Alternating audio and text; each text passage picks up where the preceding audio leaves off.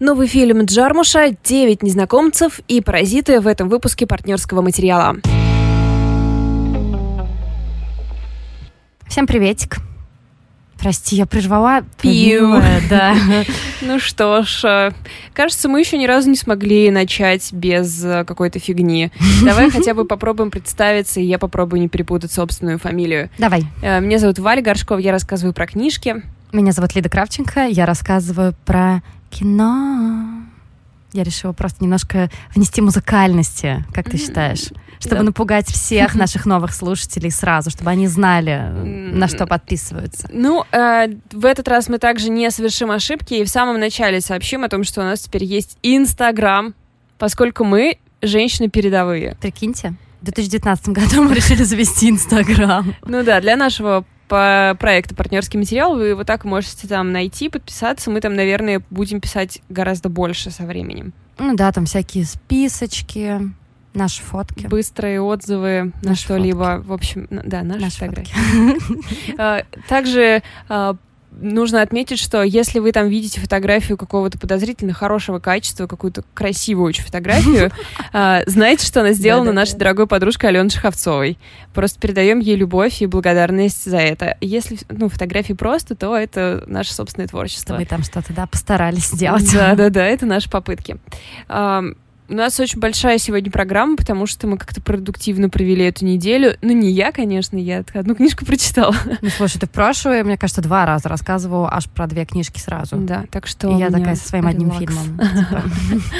Ам, ну, давай начнешь ты. Да, я посмотрела, как я, собственно, и обещала, я иду по списку премьеры июля, который я вам выкатывала несколько выпусков назад, и как раз вчера я посмотрела новый фильм Джармуша «Мертвые не умирают», и я, знаете, что подумала? Что так странно всегда на Джармуше полный зал. Мы живем в Нижнем Новгороде, у нас есть небольшой такой полунезависимый кинотеатр, который всегда показывает такое, как говорят люди старшего поколения, кино не для всех. Другое кино. Другое кино, да, там э, тот же Джармуш, какие-нибудь паразиты или еще что-то такое. И на Джармуше всегда все забито. И один мой знакомый недавно предположил, что Джармуш реально стал каким-то русским народным режиссером. То есть... э, После чего, как ты думаешь? Мне кажется, после кофе и сигареты. М. То есть вот эта фраза, я вот все время забываю, кто ее сказал, то ли Том Уэйтс, то ли Игги Поп, что, ну, так как я бросил курить, я могу себе позволить сигаретку. И это стала такая жиза, что, может быть, э, его смотреть довольно легко бывает, Джармуша. А, ну просто я вспоминаю, как я смотрела кофе и сигарет, но я, конечно, была маленькая. Не помню, чтобы мне... Ну, я просто подумала, типа, блин, это недоступно для меня. Может быть, его проще История. преодолевать, чем, я не знаю, чем кого-нибудь другого, Ну, кто maybe, снимает maybe, авторское да. кино. Я просто помню, что я, например, ходила на Паттерсона несколько лет назад, там все было забито, просто плечо к плечу мы там сидели, ютились. Вчера на «Мертвые не умирают» тоже было довольно много людей. И действительно интересен вообще исток этой любви М. русских людей к Джармушу. И вчера так много людей прямо хохотали, очень старательно хохотали, хотя мне вот не было очень весело, если честно. И давайте я расскажу коротко, о чем, собственно, этот фильм. Это фильм про зомби-апокалипсис. Обожаю. Да, который происходит в маленьком американском городке, и а, одновременно в этом маленьком американском городке живут такие прекрасные люди, как Адам Драйвер, Билл Мюррей, Хлоя Севинья, Тильда Суинтон, Том Уэйтс и так далее, так далее, так далее. Вот Но они там такой- живут не в качестве самих себя. Нет. Хорошо. Нет, понятное дело, что они там кого-то играют, но просто прикиньте, вот такая Да-да-да. случайность. Просто вообще. ходишь по этому городу и, и ненавидишь себя. Да, и там постепенно происходят какие-то странные вещи, то, что там двух жительниц города как будто разорвали дикие звери, и молодой офицер, которого играет там Адам Драйвер, высказывает свое предположение более старшему офицеру, которого играет Билл Мюррей, о том, что это зомби-апокалипсис. Ну, они такие, ну окей, идут на кладбище, выясняют, что там вырытые могилы, и как-то пытаются справиться с этой ситуацией. А, Я скажу так, несмотря на то, что у меня было много довольно претензий в процессе просмотра, до последних там пяти минут фильма я думаю, что в целом мне фильм скорее понравился. Потому что у меня была суперстройная теория о том, как Джармуш все это задумал. Мгм. И я расскажу эту теорию, хотя она может быть показа- показаться и глупенькой, и то, что она в конце не подтверждается. Мне казалось, что главные герои, они ведь не больно симпатичны. То есть там три полицейских. Это, как я уже сказала, герой Билла Мюррея, герой Адама Драйвера и героиня Хлоя Севиньи. А, Билл Мюррей играет такого человека, которого сложно чем-то удивить. Он всегда спокоен, он даже немного апатичен. Адам Драйвер — это такой э, молодой человек, скептический, занудный, который mm-hmm. все время говорит ничем хорошим это добром-то не кончится. Если честно, к середине фильма я уже ненавидела эту фразу, потому что насколько можно. А Хлоя Севини просто всего боится и плачет. Oh. Ну, потому что она нормальный человек, ведь наступил oh. зомби-апокалипсис. У меня была такая немножечко фантазийная теория о том, что это критика кино, о том, что Джармуш показал, что кино более старое, оно может как-то утешать, но это неубедительно, и оно уже не совсем актуально. А то, что персонаж Адама Драйвера отражает более современное кино, которое направлено только на какое-то обличение социальных каких-то проблем, проблем этого мира и все прочее, и уж совсем не будет никого утешать. Ну, а Хлоя Севини — это несчастный зритель, который просто плачет на заднем сиденье машины и пытается справляться с тем, что мир рушится самостоятельно. Ну, неплохая теория, Да, стройненько. Да, но в конце она разрушилась. Потому что я в конце поняла, из-за чего такие низкие оценки, из-за чего... Э, оценки, ладно, бог с ними. Э, из-за чего очень многие критики сказали, дед, ты чё, что случилось с того? Ну, потому что это просто какое-то обличение капитализма. Вы, вы продали свои души за айфоны, еще что-то такое. Ew. И я прям, Ч -ч, это что, это что такое происходит? Но с другой стороны, я думаю, может быть, его просто все заколебало. Ну вот реально. Может быть, я не знаю, у него есть какие-нибудь племянники, которым он приходит с подарками, сказать, да. а они все время в этом своем снэпчате, он такой, да сколько можно? И вообще он снял уже... Его предыдущий фильм — это двух с половиной часовая поэма о, э, не знаю, поэтике повседневности. Может он оторваться в конце концов или нет после mm. Паттерсона-то? Ну... Но мне показалось, что это просто такое очень крепкое стариковское, молч... э, стариковское ворчание. Это хорошо. Которое пытается быть обаятельным, его интересно смотреть, я вот вообще не заскучала. Ну, потому mm-hmm. что там, например, Тильда Суинтон в эпизодической роли абсолютно инопланетный владелец похоронного агентства, который мастерски владеет самурайским мечом. Но, слушайте, на это смотреть просто mm-hmm. приятно, вне Но зависимости от обстоятельств. Разве роли вообще не пишутся для нее специально? Возможно. Ну, мне кажется, вот это просто невозможно. Все хотят видеть ее вот, ну, в чем-то таком, какую-то совершенно нереальную женщину, делающую что-то странное. Я не против. Ну, никто вообще не Она прекрасна. Да, мне кажется, правда. каждый раз, когда я вижу ее даже в самых разных ролях, я думаю о том, что она все это может делать в реальной жизни. Ну, то есть это абсолютно не противоречит ее, как мне кажется, реальному характеру, реальному Интересно, она вообще ведет Инстаграм, кстати? Вроде нет. Вот не, она какая-то вообще не приземленная. назад искала. Не видела ее никогда там в каких-нибудь светских хрониках. Или я типа наз... Сильда Суинтон выходит из Макдака с пакетом еды. Ни разу не видела такую фотографию. Даже в Твиттере нет такого Тильда Суинтон doing things. Я на самом деле очень жду фильм, который называется «Сувенир», и там в главной роли сыграла дочка Тильды Суинтон, которую зовут Онор Суинтон Бирн. Мне кажется, я сейчас перепутала вообще все ударения, которые только возможно. А, фильм, я не помню, был на... Его премьера прошла на одном из кинофестивалей, на который, разумеется, я не могла попасть, потому что он где-нибудь в каком-нибудь прекрасном да, другом, другом месте. Но в любом случае непонятно, когда он выйдет в российский прокат и выйдет ли вообще. А там насколько дочь по шкале от 1 до 10 похожа внешне?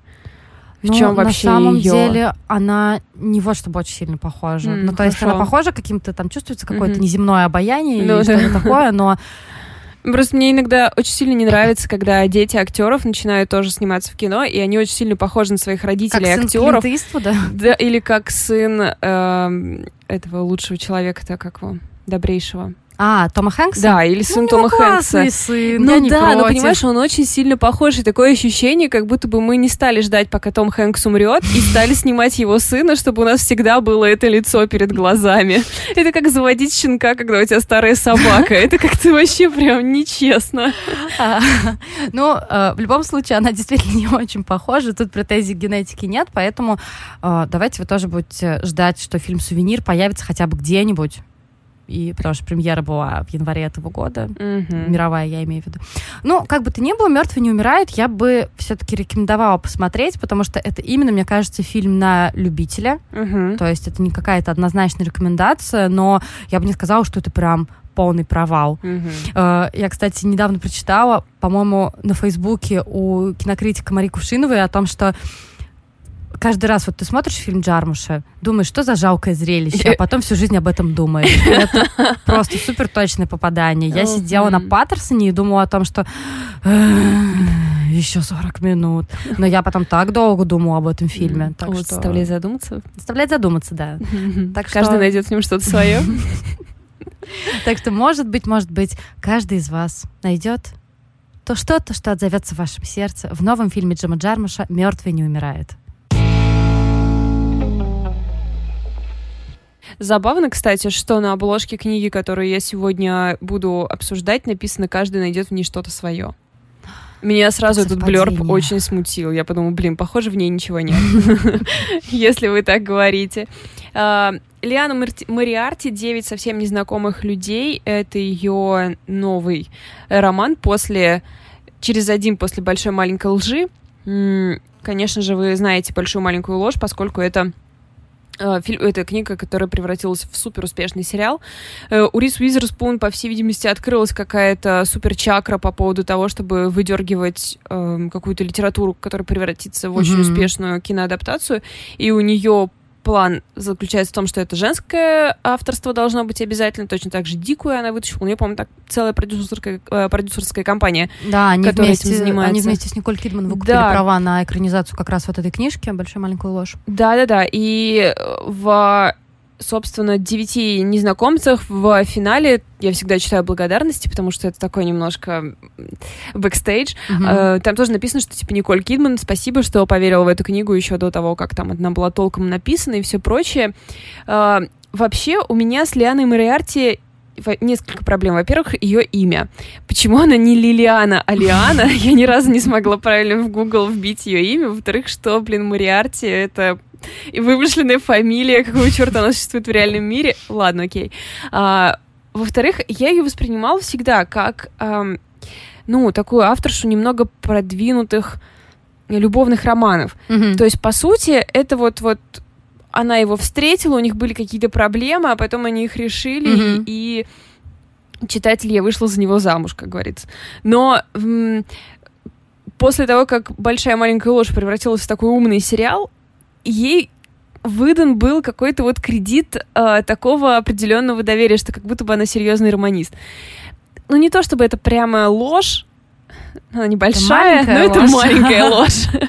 Потому что э, что касается девяти незнакомых людей, это очень сложная книга, чтобы интерпретировать. Я, пожалуй, скажу так, что я получила удовольствие, пока читала ее. А, а все остальное это уже как бы это уже но, которое я перечислю. Значит, что происходит в девяти незнакомых людях? А, девять незнакомых людей едут в ретрит действие происходит в Австралии, и они приезжают в загородный особняк за какие-то бешеные деньги, покупают 10 э, дней преображения. А ты там, когда заполняешь анкету, можешь выбрать, что ты хочешь, там, избавиться от стресса, похудеть, э, там, не знаю, саморазвиться или что-то в этом духе. И сначала мы очень долго едем в этот пенсионат со всеми этими людьми. Причем я очень долго продиралась через начало, я писала об этом в Инстаграме, потому что там, гла... ну, одна из самых любимых, видимо, авторских героинь Фрэнсис, а она автор любовных романов в возрасте 52 лет. А. То есть тут немножко а, есть такой привет самой себе. Она а, в самом начале у нее как-то прилив климакс, у нее, mm-hmm. в общем, климакс, и она испытывает mm-hmm. прилив, довольно неприятное, как бы, ощущение, по всей видимости. И я подумала, блин, это такая проза, где, короче, знаешь, э, мокрая от пота блузка прилипает к спине. Вот знаешь, есть такие книги, и вот именно этот образ, я его миллиард раз встречала. Mm-hmm. Типа, у нее блузка прилипла к спине. Mm-hmm. И ты сразу думаешь, блин, вы думаете, что вы, типа, такое сейчас нам э, невероятно на, откровен... на, на невероятно откровенном уровне даете нам описание персонажей и все такое, но это просто клише. В очередной раз хочется вспомнить э, маму Джоан Роулинг, нашу с вами маму, которая mm. э, абсолютно мастерски умеет давать какие-то такие детали. Мы уже да. об этом говорили, но я готова еще раз ее хвалить, mm-hmm. потому что в той же серии про Страйка э, это не клишированные детали, но при этом ты как-то сразу да. дает тебе представление о герое. Да, вот да, это да. круто здесь, сделано. Здесь, да. конечно, этого блин, понимаешь, как, вот у меня такое чувство, что она просто неудачно написала начало. Мгм. Вот бывает такое, потому что потом а, появляются очень точные персонажи с очень точными поступками, с очень интересной и правдивой мотивацией. И, в принципе, они хорошо все изображены. Ну, у меня там выписано несколько претензий, я, наверное, к ним обращусь, но в целом там все нормально. Но вот начало прям какое-то тяжелое. Это Фрэнсис миллион лет едет в этот ретрит, вся потеет, краснеет, и ты уже думаешь, господи, боже мой, ну, ну я поняла, она взрослая женщина, ну, может, с ней еще что-то происходит, кроме того, что она потеет. Это же не то, что ее определяет теперь в жизни. Блин, вообще странно, на самом деле, то, что...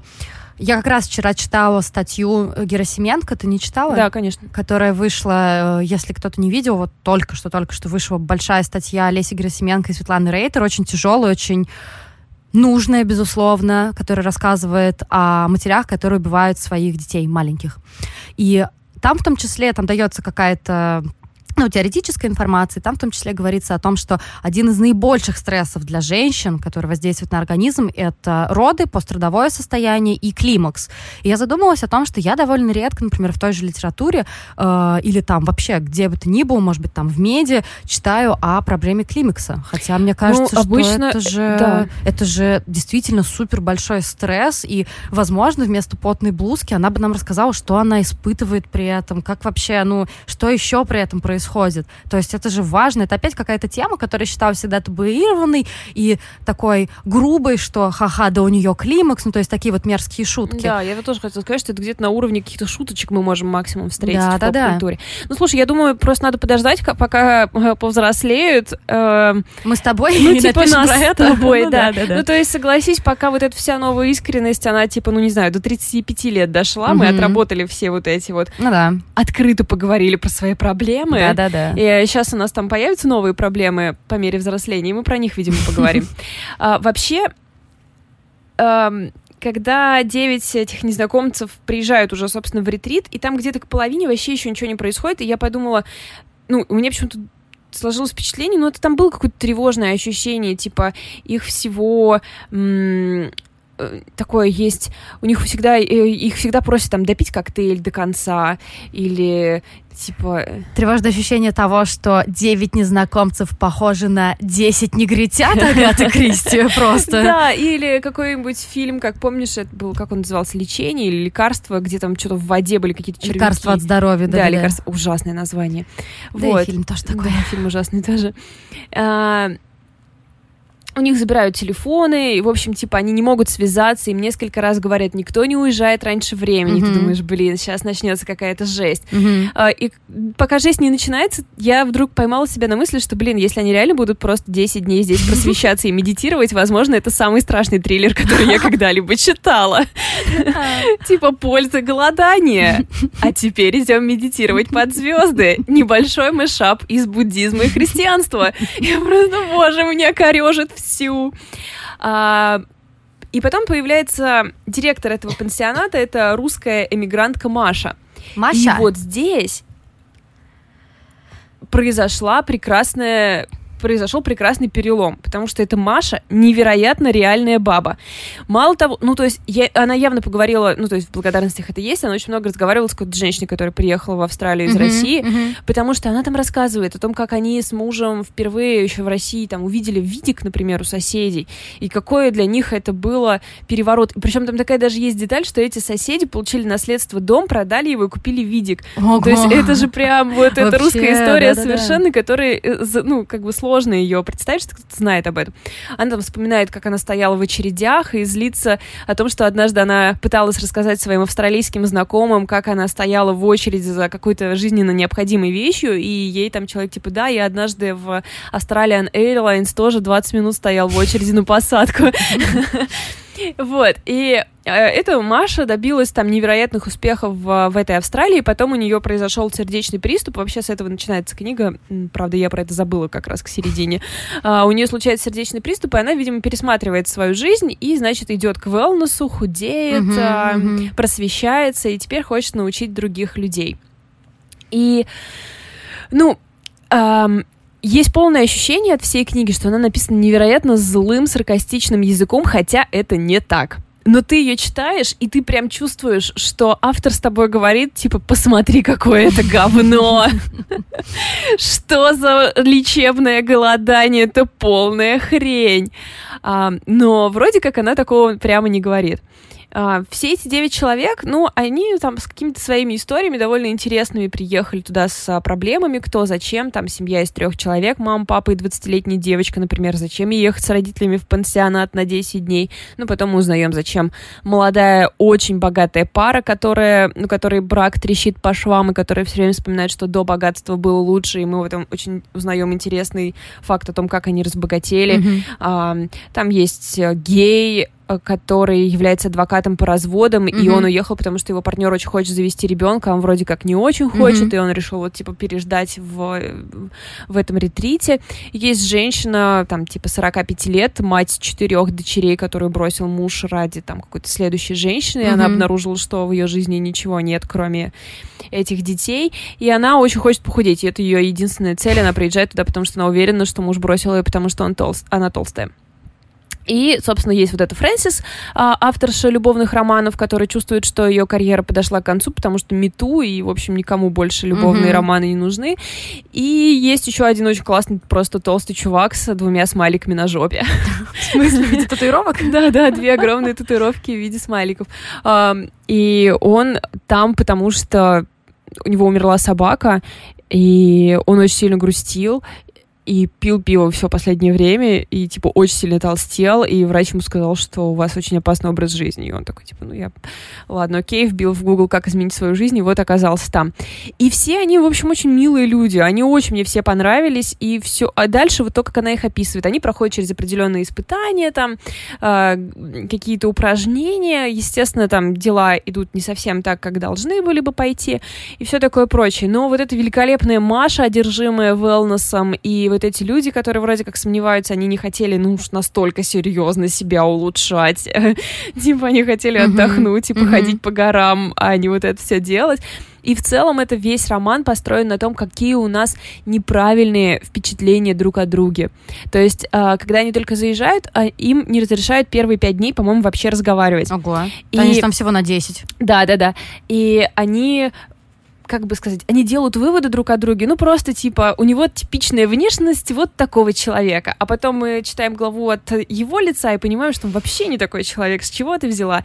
И Маша это тоже всех оценивает совершенно неправильно, хотя она абсолютно уверена в том, что умеет читать людей и всем им сейчас поможет. Так, подожди, так там что, не будет детективной никакой части? Нет. Я почему-то решила, что там будет детективная часть. Нет, нет, нет. Ну там будут, конечно, некоторые проблемы э, довольно серьезные. Твисты там будут какие-то? Ну, будут твисты, да, но в итоге как бы э, эм, все. Ну, то есть, я говорю, это вот у меня есть ощущение, что это просто любовный роман, который э, в котором просто любовную линию убрали, а, а, и такие, типа, ну, вот теперь добавь какого-нибудь саспенса. Ну, в общем, это все такое очень странное. То есть ты вроде читаешь, с одной стороны, тебе интересно и забавно, и это иронично, но с другой стороны, блин, разоблачать wellness в 2019 году тоже как-то немножко странно. Вроде все уже поняли, что, ну, ну да. э, как бы кому хочется на ретрит, тот поедет на ретрит, кто не хочет, тот не поедет. Там в конце вот эта вот писательница изобретает типа новый жанр, который называется романтический саспенс. Он типа успешен. Угу. И я думаю, блин, ну похоже это то, что вот Мариарти сама для себя и определяет Видимо, как да. свои книжки. Да, то есть ты прям чувствуешь, что это авторша каких-то дешевых книг немножко сделала шаг вперед. Но в целом а, есть, конечно, там и какие-то клише, вот то, что ты говорила про Джармуша, когда он разоблачает людей за то, mm-hmm. что они, значит, на айфоны, у нее есть героиня, которая ведет Инстаграм. И вот я просто процитирую. Она посмотрела на алые ногти на пальцах ног в лунном свете. Будь с ней сейчас ее телефон, она бы сфотографировала свои ноги вместе с ногами Бена и затегала фото как-нибудь вроде «Звезда медитации», «Лечебный панс», что такое Куан, мы видели падающую звезду, как звучит хлопок одной рукой. Благодаря последнему хэштегу она бы выглядела интеллектуальной и высокодуховной, подумала Джессика. А это хорошо, потому что нужно остерегаться, чтобы твой круг общения не посчитал тебя поверхностной. Ой, это ну это прям бы, фу, конечно. Да, и это очень, ну, это поверхностное как раз а, определение. Хотя я не знаю, конечно, может быть, и такие девушки существуют, но в целом это не не совпадает с ее характером, который раскрывается угу. потом. И есть несколько вопросов к переводу у меня, и я даже не знаю, ну вот там некоторые вещи прям бросались в глаза, но больше всего выражение глазные контакты. типа, вам нельзя, э, ну, в первые пять дней вам нельзя разговаривать и избегать eye contact. Мгм. Ну, то есть, это же не глазной контакт, какой у нас... эм, Зрительный контакт. Зрительный контакт, да. Почему Мы избегаем зрительного контакт? контакта. А там очень много этого глазного контакта, и он прям постоянно встречается, и меня очень сильно удивлял То каждый есть раз. зрительный контакт не устроил Да, выражение, но- совершенно устойчивое. Да, но надо посмотреть а, вообще в оригинале. Может быть, там правда какая-то искаженная фраза. Мгм. Хотя, ну не знаю. Можно было бы и зрительным Так, а, контактом Я обойтись. думаю, что eye contact — это устойчивое выражение в Мне английском тоже языке. кажется, Вот надо, да. наверное, Может, там в проверить, да. австралийском выражении какое-нибудь другое. Ну, в любом случае, в общем, глазной Ну да, контакт везде там присутствовал. Вот, в общем, есть ощущение, что я не могу сделать никакой вывод, и это так и есть. Потому что это очень неоднородная, неоднозначная книга. Совершенно она не такой там великий, огромный хит. И, конечно, большая маленькая ложь подняла эту авторшу чуть выше, чем, наверное, она того заслуживает. Но в целом я вообще не пожалела того, что прочитала ее. Она забавная. Вот такой примерный вывод. Ну, кстати, у большой маленькой лжи у сериала сейчас тоже проблемы, потому Мгм. что, ну, если кто-то не знает, это очень классный сериал. Если вы вдруг его не смотрели, пожалуйста, бегите смотреть первый сезон. Это история про несколько домохозяек в прекрасном маленьком городке, которые объединены какой-то историей о таинственном убийстве. То есть в конце первого сезона раскрывается, кто был жертва. То есть основная э, основной, эм, основная интрига заключается не только в том, кто убийца, но и, то, и в том, кто убит. И в конце первого сезона нам про это рассказывается. И сейчас вышел второй сезон, я его потихонечку начала смотреть. Э, Если первый сезон снимал Жан-Марк Вале, который, кстати, снимал еще «Острые предметы», например, а, с Эми Адамс, то второй сезон отдали под руководство Андрея Арнольд. Она, например, сняла американскую милашку. Это очень такой, ну, мне очень понравился очень трогательный инди-фильм о подростках. Там еще играет Шая Лабаф. М. Он какой-то, не знаю, он очень тихий получился и даже не пронзительный, а такой не знаю, он какой-то, там несколько дней из жизни показывается какой-то ключевой группы, которые пытаются что-то продавать, пытаются влюбляться, пытаются общаться с людьми, и он какой-то, там нету каких-то громких акцентов. Мгм. В общем, посмотрите, американская милашка. И это Андрея Арнольд, она снимает, конечно, по-другому. У нее другой почерк, не такой, как вот у Жан-Марка Вале, и в связи с этим получился скандал. Если вас интересуют подробности, то вы можете зайти в телеграм-канал к кинокритику Татьяне Шороховой.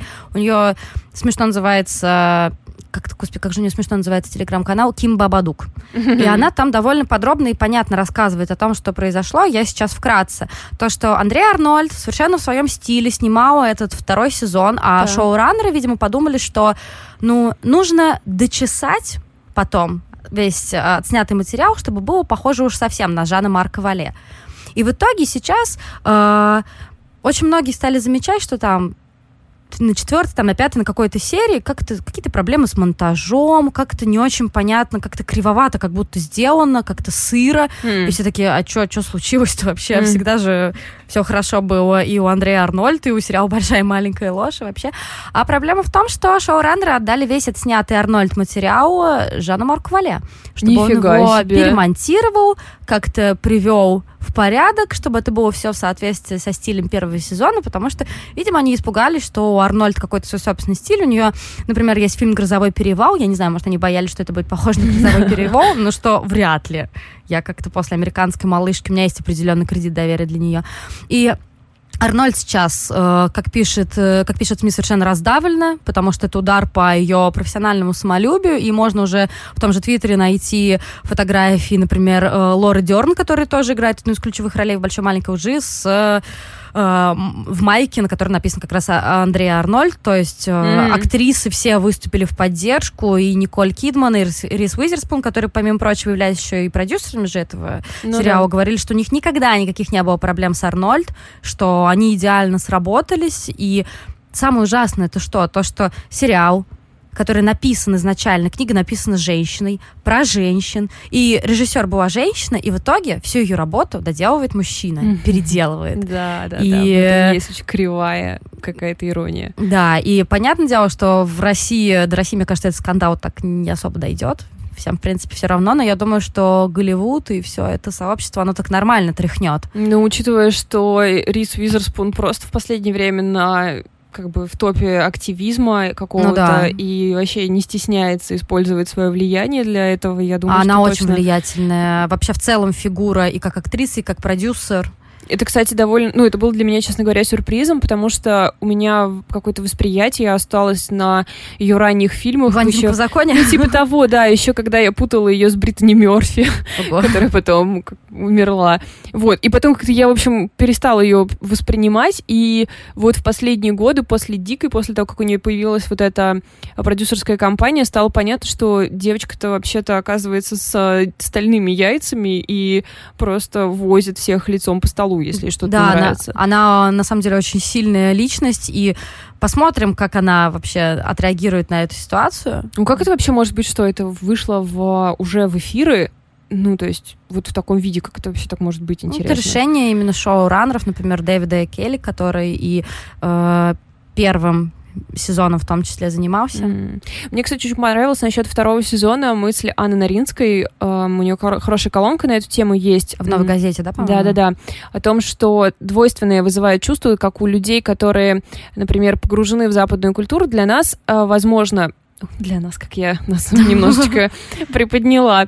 А, вот этот второй сезон, который больше про то, что давайте мы еще раз проговорим, что такое семейное насилие и как нам всем с ним быть, да, А, кажется немного уже, ну, если не излишним, то вторичным. То есть, ну, про это уже сказано просто сколько хочешь. А как для зрителя российского хочется, чтобы в нашей культуре тоже уже эта тема немножечко устарела, а, но она еще поднимается, ну, только в печатных СМИ. То есть до культуры это еще дошло или не дошло. Ну, то есть в литературе-то, конечно, еще есть э, примеры, конечно, а вот для, до массовой какой-то темы еще совсем никак. Ну, то есть мне в целом Поэтому- кажется, что у нас только, возможно, из-за дела сестер Хачатурян эта тема стала более серьезно подниматься. Ну, Эм. потому что до того, да, мы периодически читаем, что а, женщина обращалась пять раз к участковому, говоря, что ее муж ее избивает, вчера ее убили. Ну да, конечно, есть- это совершенно... Ну, ты знаешь, ну да, это все зависит от э, степени погружения. То есть, э, например, э, я читаю, эту, как ее зовут, как зовут э, активистку, которая продвигает закон, Мгм. и она регулярно пишет вот эти все истории. То есть, как бы, мне кажется, ну, от этого создается вот эта проблема наших лент в том, что у нас есть полное ощущение, что, например, там, эту проблему все обсуждают. То есть у меня вот всегда есть такое ощущение, что проблема домашнего насилия, проблема убийства женщин или убийства женщинами мужчин при самообороне. И та же самая, кстати, проблема, вот, о которой мы с тобой чуть раньше говорили, Герасименко, про Мгм. убийств матерями своих детей, мне почему эта статья, как ты знаешь, э, не то, что она...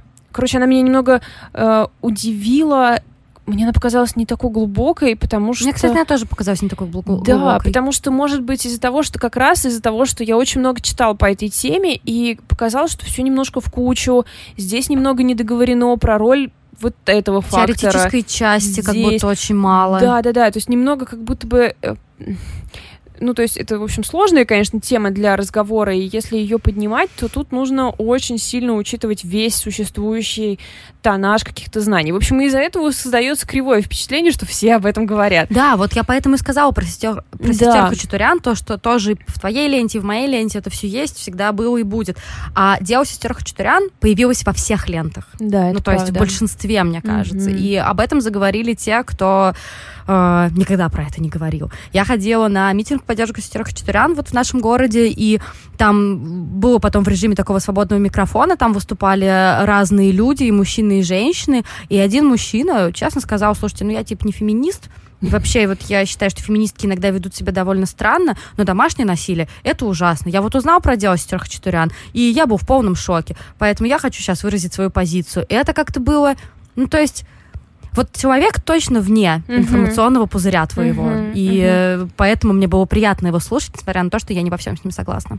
Ну, видимо, наверное, существуют какие-то стадии, наверное, мы даже можем где-то про это прочесть, э, как проблема оказывается э, в публичном поле. То есть наверняка это начинается сначала с журналистики, сначала это тексты, тексты, тексты, это истории, истории реальных людей, э, которым уделяется все больше и больше внимания, и, наверное, только потом это уже все переработается в какую-то культуру. Э, Поэтому до тех пор смотрим переводные сериалы, и тогда, наверное, вот это немного очевидное проговаривание второго сезона «Большой маленькой лжи» этих проблем, оно, возможно, ну, и не лишнее для того информационного поля, в котором это еще не аксиомы какие-то. Поэтому Темы, к которым мы можем свести абсолютно любое обсуждение. А. Гарри Поттер. Б. Проблема современного феминизма. Абсолютно. Да. У нас осталось не так много времени. Я хотела бы поговорить еще о фильме, который я тоже вам рекомендовала в своем обзоре июльских новинок. Фильм называется «Паразиты» южнокорейского режиссера Пон Джун Хо. И про него расскажет немножко Валя, потому что она его посмотрела. Расскажи, что ты думаешь. редкий случай. Я, кстати, зашла на сеанс как раз, когда ты вышла с Жармуша и тоже сидела в полностью переполненном Орленке. Да, было очень много народу я не знаю, ну, то есть это история э, бедной семьи, которая обманом где-то, где-то по-честному пробирается в, на работу, устраивается в богатую корейскую семью. Мальчик работает репетитором по английскому языку, там девочка становится репетитором по арт-терапии, папа водителем, мама домоуправительницей, и э, постепенно они пытаются как бы занять как можно больше пространства, пространства да. да, места и взять от, из этой богатой семьи как можно больше. Вот. Не могу сказать, что он мне... Ну, то есть он мне, конечно, понравился, и я вообще не пожалела, что сходила, но я могу сказать, что мне в какие-то моменты было очень тяжело его смотреть.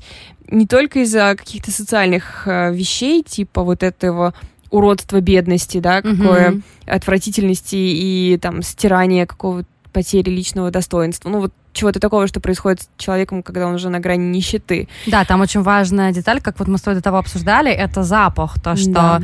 мистер Пак, это, собственно, вот этот вот э, Хозяин глава, дома. Да, да, хозяин дома, э, богатый человек.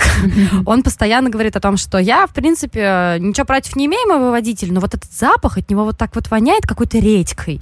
Вот это совершенно невозможно. И это очень...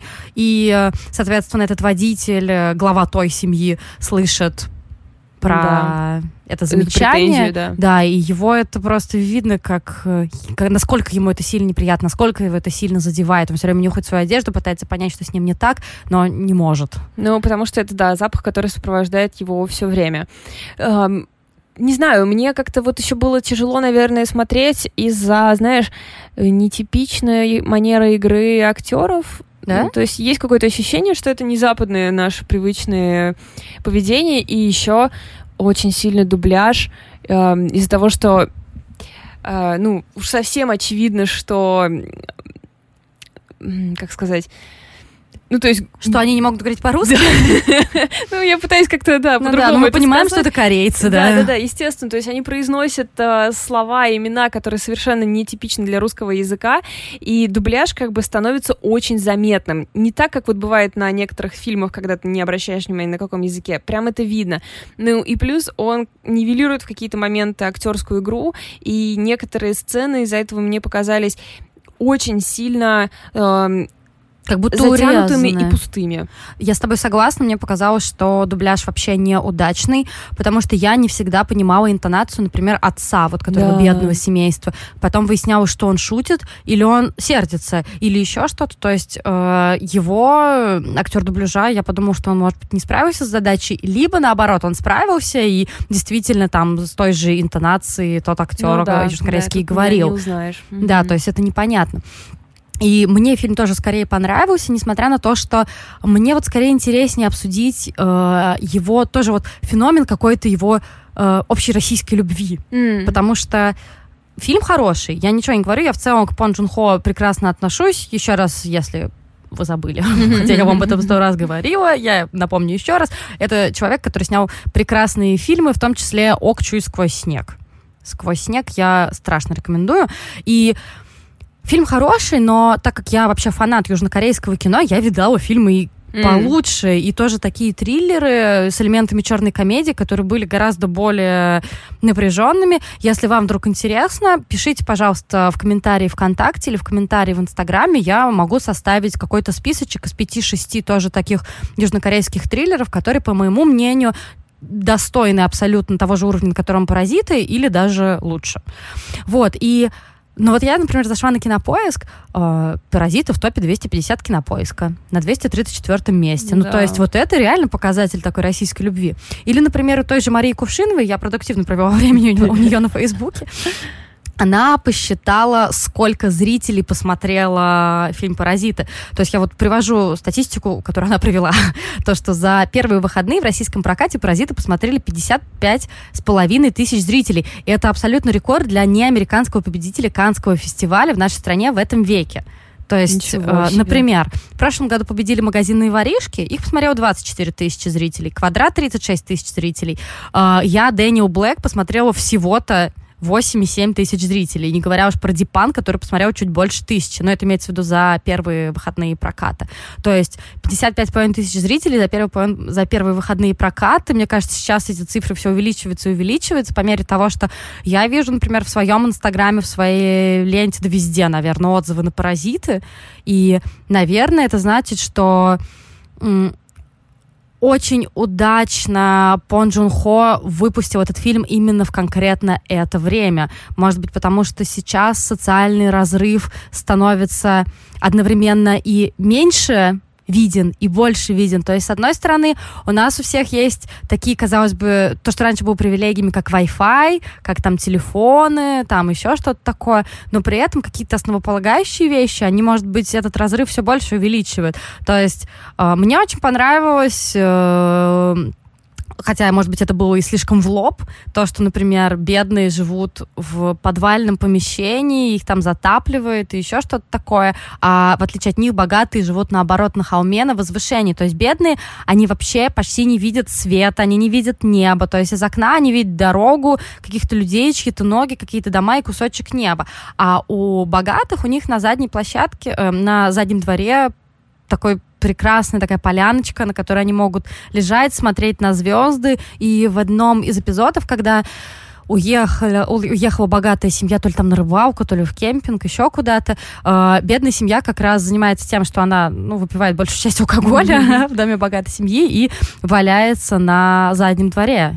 Ну и да. просто смотрит на небо. Ну и там есть еще одни герои, которые там появляются в середине, которые живут как бы еще ниже и еще темнее тех, кто вот бы наша главная семья. Да, но про них, наверное, вообще нельзя говорить. Ну да, тут уж ничего не стоит рассказывать. Ну, э, чтобы ничего не заспойлерить. Мне, знаешь, наверное, еще очень приятным показалось я уверена, что это, наверное, сделано просто, чтобы не расщеплять внимание, но ты обратила, что все семьи, внимание, что все семьи, которые в этом фильме есть, они внутри себя поддерживают очень здоровые да. любовные отношения. Да, да, Нет да. такой херни, типа отец изменяет, или кто-то ругается, или что-то, или там, например, вот мама этой бедной семьи нам сразу показывает, что у нее были э, э, спортивные успехи в молодости, какие-то Это большие. же у отца у вроде были спортивные У нее, она метает эту херню на заднем дворе, и медаль у нее серебряная за олимпийский. Да, я как раз подумала, что это отец, потому что когда там был по наводнение из-за ливня, отец в первую очередь метнулся спасать именно я вот эти под, Я так поняла, трофеи. что это потому, что он очень любит свою жену и знает, что А-а-а. это главная для нее реликвия. Но там а я есть, не поняла. Там есть сцена, где, во-первых, там есть фотографии, где она в спортивной форме, а во-вторых,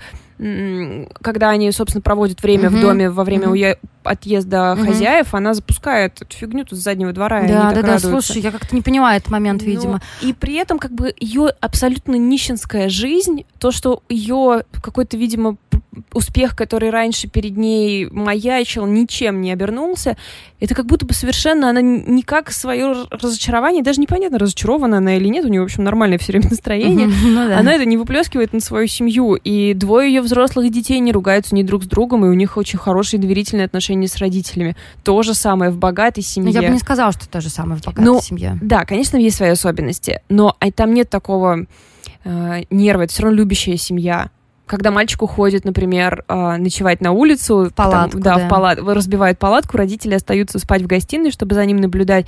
Мы видим, что они любят друг друга, и они любят своего ребенка. И есть, конечно, у них какие-то особенности, но в целом все семьи здоровые. Ну, да. Мне да, просто это приятно посмотреть. Так. Я так скучала по каким-то здоровым отношениям, пусть даже они все поставлены потом в какие-то безумные обстоятельства, вот это все сохраняется, это приятно видеть. Ну да, я согласна. Я больше именно обращала внимание на бедную семью и неоднократно ловила себя на мысли, что они просто совершенно прекрасно общаются на mm-hmm. каком-то ну, то, что они постоянно проводят время вместе, то, что они перетаскивают все друг друга в эту богатую семью, то, что брат и сестрой хорошие отношения, то, что... Ну, там у всех, у них хорошие отношения друг Да, с другом. это Это, это правда здорово. В общем, фильм «Паразиты», я, его я точно вам рекомендую посмотреть, тем более, что его уже посмотрела, наверное, добрая половина ваших знакомых, поэтому давайте, чтобы вам было как поддерживать, э, чтобы было чем поддерживать смолток, тем более, но это золотая пальмовая ветвь э, Канского кинофестиваля этого года, поэтому давайте-ка. И, э, и в целом южнокорейское кино я рекомендую поизучать. Это, правда, такой пласт, не очень изученный среди массового зрителя, и там есть просто жемчужины. Отлично, на этом прощаемся. Спасибо, что вообще-то вся неделя какая-то прошла очень хорошо, в свя- в- связанная с подкастом, потому что в Инстаграме была какая-то В активность. Инстаграме была просто супер активность. Да. Неделю назад мы завели, да, Да, где-то да, так. да, и у нас да. просто уже. Это так, э, это так классно, что вы нам пишете. Давайте, в общем, продолжать. Тем более, что иногда мы как-то отвлекаемся, и в комментариях люди уже сами друг другу советуют, все выясняют, обсуждают, и это отлично. И, в общем, Милота. Да, супер место, никто не ругается. Эм, присоединяйтесь, называется наш инстаграм партнерский материал. Всем пока. пока.